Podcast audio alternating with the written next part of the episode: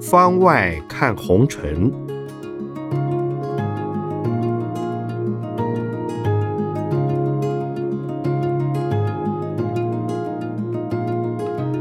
圣严法师著。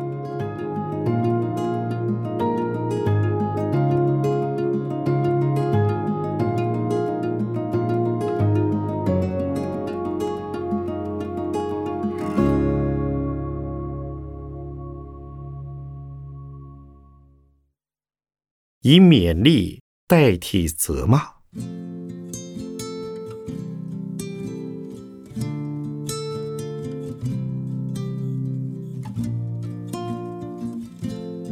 有人问：有些父母对子女说话都是疾言厉色，连关爱也以责骂表达，比如“天这么冷，为什么不穿衣服？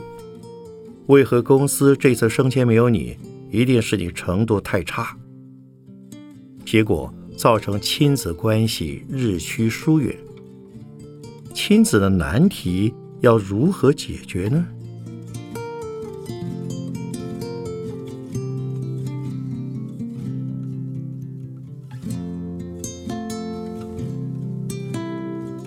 父母总希望为孩子好，但孩子长大了，从学校。同柴书本中得到许多知识，有他们自己的判断力、想象力和自主性，不想被父母过度干涉。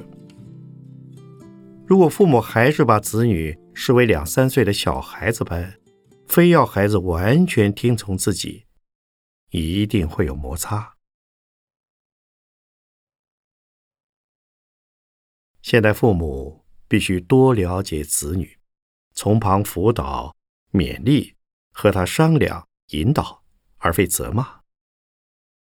比如说，小孩英文不好，应和他说明英文的重要，拿一些英文漫画给他看，激发他的兴趣。如能采取这种方式和小孩沟通，会好得多，而非动不动就骂，不学好、不上进，英文这么差。这种管教不够慈悲，也不够了解孩子，且伤了孩子的自尊。传统父母不习惯甜言蜜语，只会命令或责骂。有时明明是要表达关心的，比如关心孩子的饮食，就命令：“快点把汤喝掉。”要孩子用功就骂，考这么差，一定是你太懒惰。像这样的责备训话，只会增加孩子的反感，感受不到父母的爱。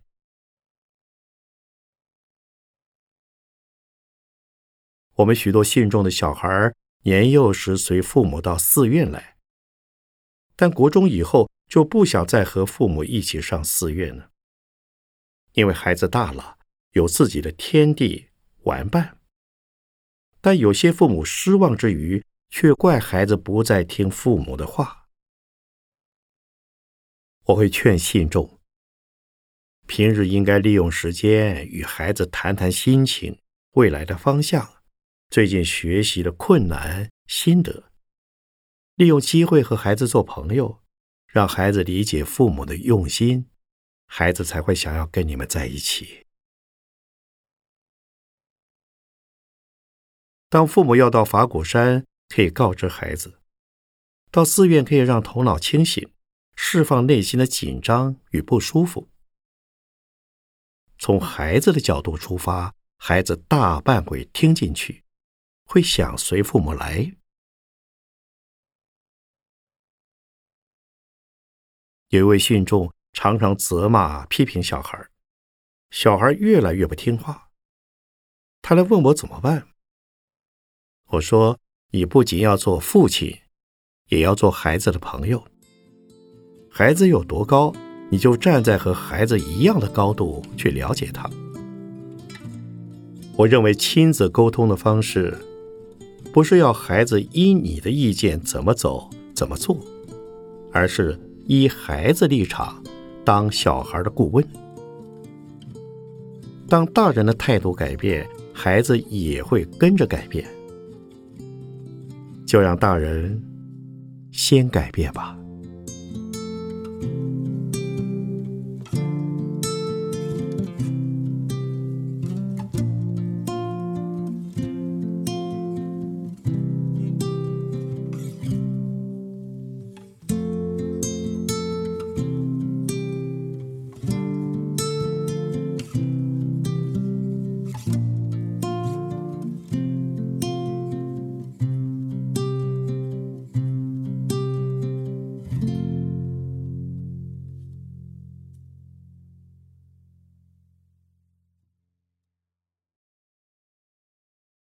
尊重孩子的意愿。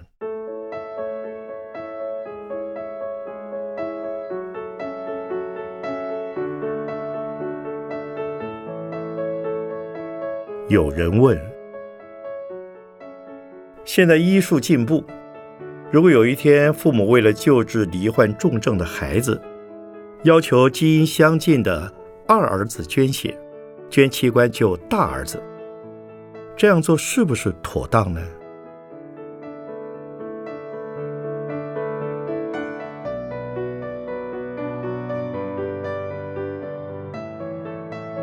现代人书写、捐血已经是很平常的事，只要血型符合都可以捐血，并不会影响捐血者的健康，这是比较没有问题的。不过，器官捐赠的问题就复杂些，因为有些器官捐赠以后不能再生，捐赠者甚至成了残障者，姿势体大。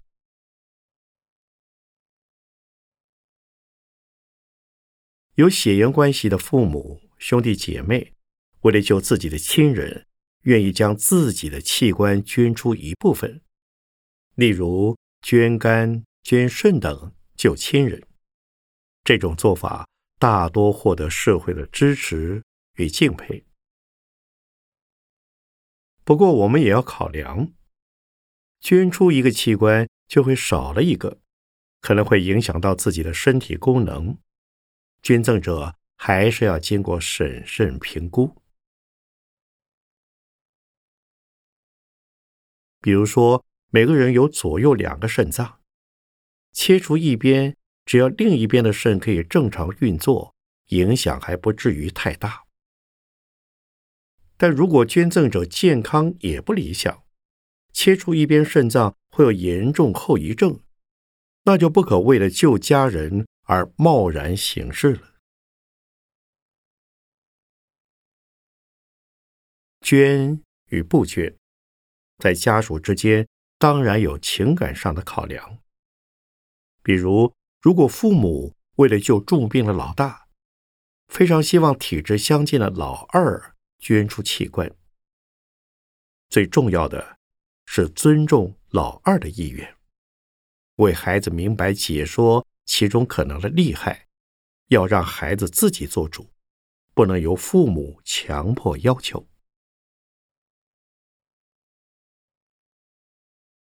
父母强迫孩子捐赠器官给其他的孩子，并不是好办法。虽说救人一命胜造七级浮屠，那是出于自愿的善心。若是强迫，除了不太人道外，也没有尊重到个体的独立性。比方说，弟弟果真依了父母的要求。捐赠器官救了哥哥性命，未来弟弟的身体产生后遗症，他可能会怨父母一辈子，家人之间的感情也会蒙上阴影。生了病的老大也应以平常心态面对病情，不能因为自己病了，非要弟弟来分担自己的命运不可。兄弟。姐妹、夫妇、家族，虽可说是生命共同体，彼此应相互依存。这种说法可以说是理想。实际上，每一个生命都是独立的。既然是独立的，就要尊重每一个独立生命的意愿。如果强迫亲人将器官移植，对罹患重症者来说，即使接受移植的器官，但在心理、精神上也会是一种负担。佛家说，个人有个人的福报因缘。有的人一出生就有病，有人一生中都很健康。许多事情不可强求。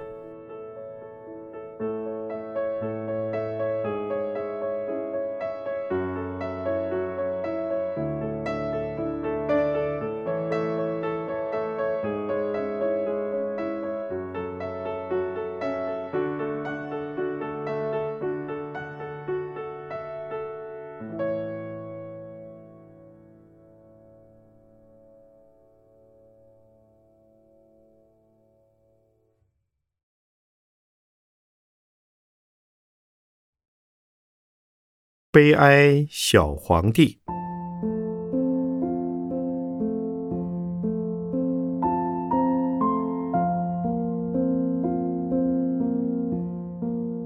有人问：现代人小孩生的少，甚至不生，有很多孩子是独生子女，没有兄弟姐妹，独享父母的爱，却少了忍让的机会。有专家说。这是小皇帝的时代，爱与宠的分寸该如何拿捏呢？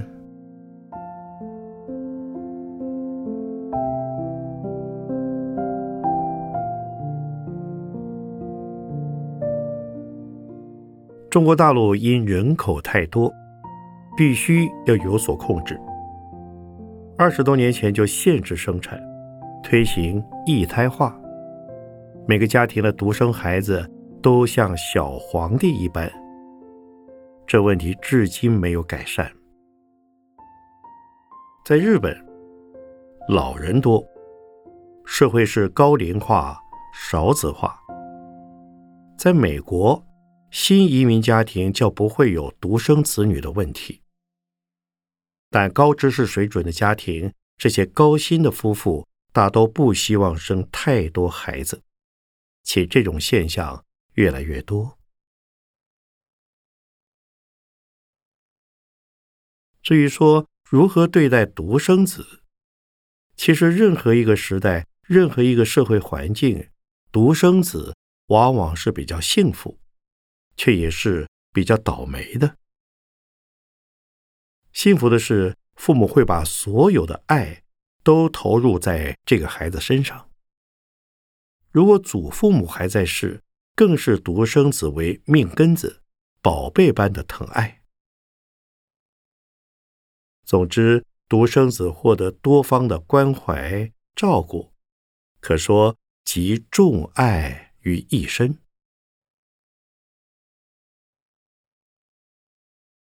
但独生子因没有兄弟姐妹陪伴着一起长大，往往个性比较孤僻，因而。和其他家庭的孩子不一样，反而会很羡慕一般家庭的小孩。如果因为是独子，父母不忍心管教，孩子变得骄纵、任性、顽劣的可能性便会增加。我们看竹林，如果一片竹林，每根都长得很直。但零星长大的竹子可能就会长得歪七扭八，因此环境影响很大。如果样样迁就小孩，不去管教他，反而是害了他。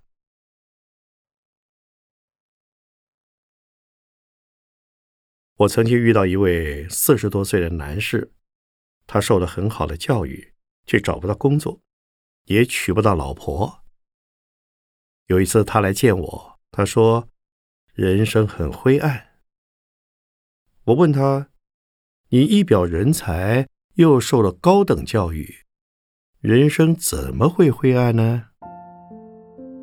他说：“很遗憾自己是独子，因父母疼爱，从小就任性、天真、傲慢。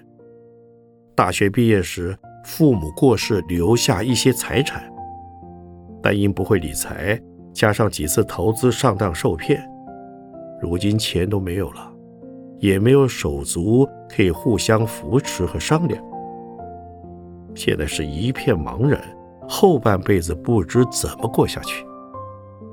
我对他的建议是：面对现实的生活，勇敢的重新开始学习和适应，还是可以成为一个成功的人。这是他身为独生子的悲哀。希望独生子的父母要以正常方式来管教孩子，用钱。做人态度都要好好教导，如此长大才能成才。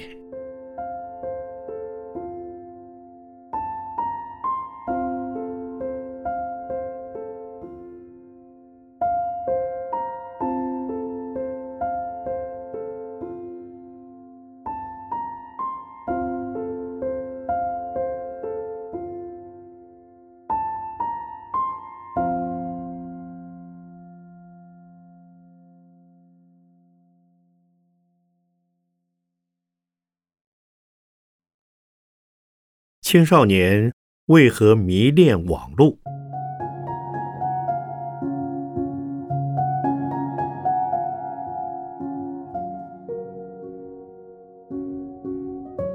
有人问：很多父母很担心孩子沉迷网络，每天挂在网上不肯下来，甚至有些父母还必须为电脑上锁。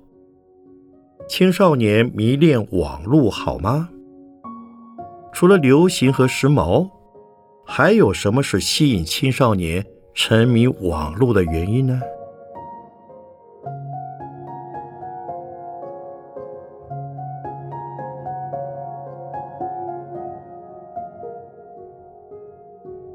我不用网络，也不懂网络，但我可以体会年轻人为什么迷恋网络。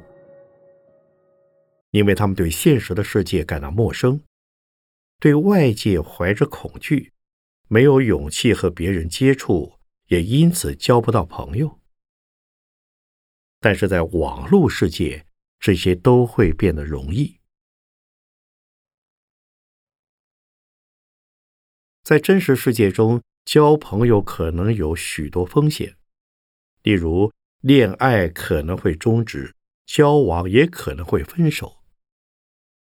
但是在网络世界不一样，年轻人可以用假身份与别人交往，好像自己躲在暗处观察形形色色的人，感觉起来比在真实社会安全的多。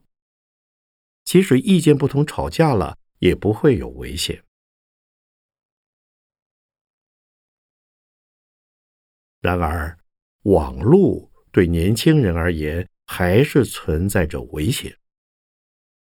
第一是很多年轻人不会选择，沉迷于某些题材和内容，很容易受到影响，甚至被这些内容洗脑。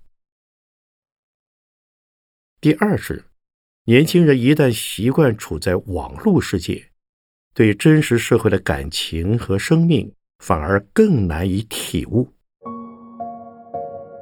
相反的。我也看到许多年轻漫画家、作家利用网络发展很好的事业，甚至成立公司。例如，有位年轻作家红胶囊，会画画、写文章，在网络上结交许多好朋友。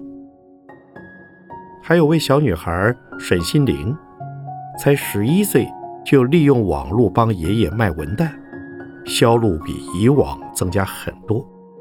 对买方卖方都实惠，这些都是使用电脑和网络很好的例子。所以我觉得，年轻人着迷电脑和网络不一定是坏事，但要看孩子如何使用这些工具。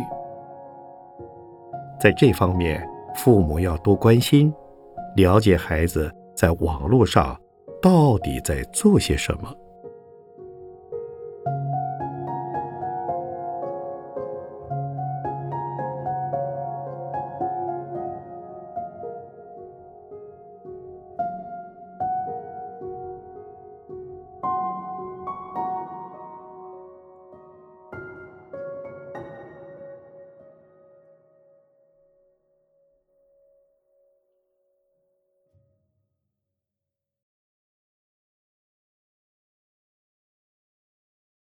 化解两代教养的争执。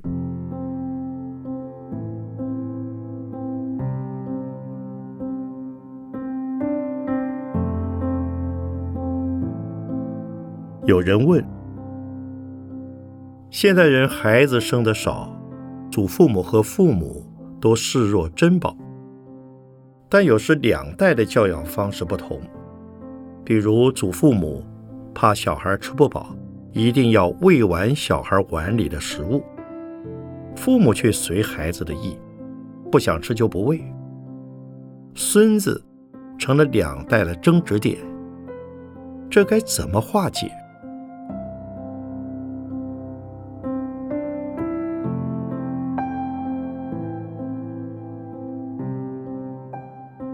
祖父母照顾孙子女，往往比以前照顾儿女时还用心。因为祖父母大多退休了，更有时间照顾小孩，因此会更用心。如果儿女希望老人家帮忙照顾孙子女，那身为祖父母者可以先问一下子女的意见：如何照顾小孙子，习惯怎么做？这样不但可以了解子女对下一代的教育方式，也可显示。尊重子女的教养权。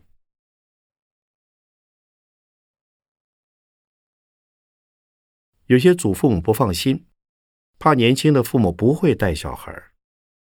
事实上，带小孩是可以学习的，而且时代进步，许多传统观念已经不太合适现代的教养。祖父母管的太多，反而形成另一种冲突。造成感情上的摩擦。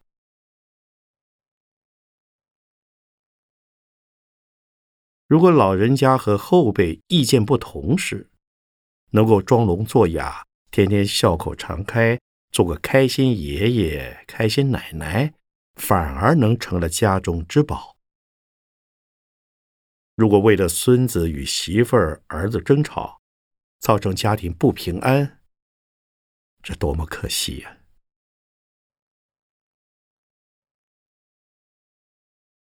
我记得有一位老太太，手中牵着才刚学会走路的小孙子，小孙子充满活力，横冲直撞，让老太太疲于奔命。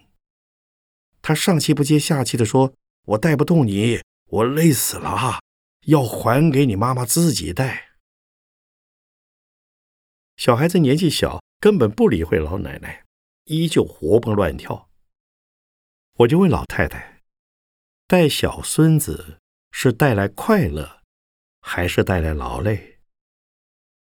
老太太说：“我年轻时带自己小孩，老了还要带孙子，好累人啊。”从这件事来看，并不是每位老人家都喜欢带小孩，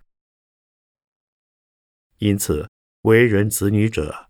不要认为老人家理所当然就应该带孙子，即使希望自己的父母帮忙带小孩，仍应该保持感恩的心。如果看到父母教养小孩的方式不一样，也不要太过度反应。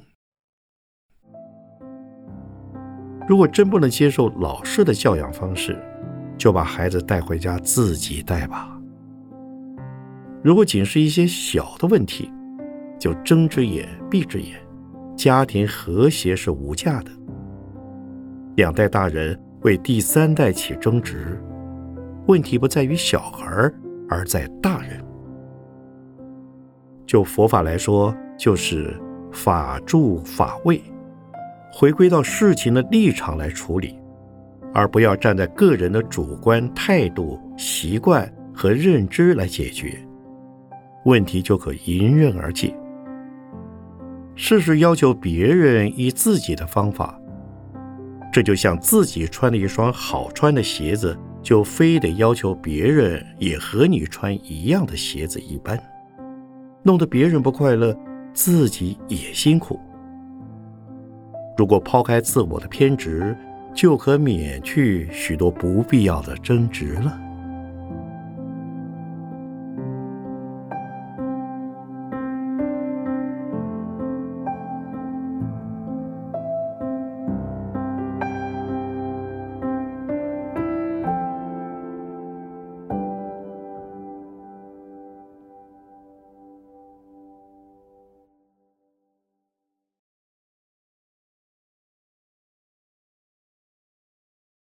行行都能出人头地。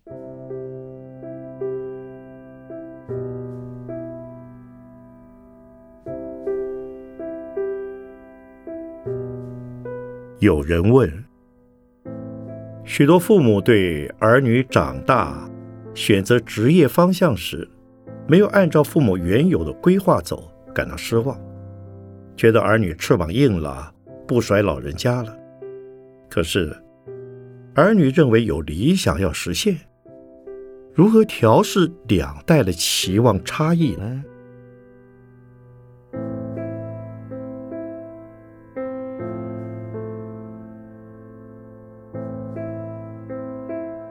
父母以老马识途的经验，看到未来社会的发展方向，希望替子女指出一条路。至于判断是否正确，往往必须。靠资讯的搜集，以目前来说，年轻人得到的资讯可能比父母更多元。不过，父母亲的建议仍值得参考，同时加入自己的思考与本身的条件，才能对未来有更好的判断。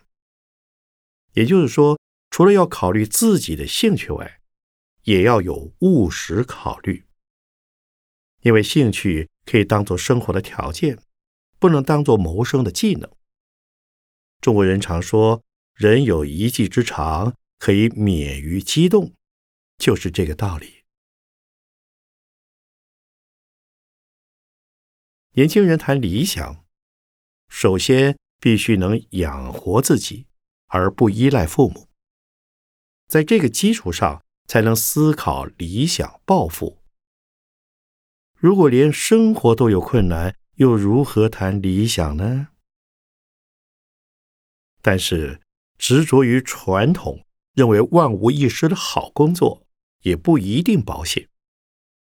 比如过去银行业的工作常被视为金饭碗、铁饭碗，现在的银行体制已改变了，不止裁员，甚至可能倒闭或是被合并，已经不再是金饭碗了。父母的期望也必须考量子女的能力。没有音乐细胞的人要如何成为音乐家？孩子不喜欢做生意，却可能是坐育英才的好老师。孩子的兴趣和天分都要纳入考虑。不过，年轻人刚从大学毕业，对于世界的认识可能还不是很清楚。要精准选择事业方向，可能会有困难。我认为可先选择比较安全、能让自己生活较有保障的工作，然后骑驴找马，利用时间一边工作一边进修，再去寻找是否可以开创新的天地。曾有一对父母带着年轻孩子来看我。父母很高兴，说：“小孩要去读警察大学，来看师傅拜佛求平安。”但他的儿子好像对这个父母心中认为的好学校不感兴趣，他不想当警察，满腹委屈。我问他：“警察界最有名的人是谁？”他立刻回答：“李昌钰。”我说：“李昌钰是台湾警察出身，却扬名国际。你只要锲而不舍，也会有自己的成就。”我告诉他：“没有一个行业是最好的，也没有一个行业是不好的，要看投入行业之后是否能够尽力合群、奉献。”学习、成长，如能把握这个态度，行行都能出人头地。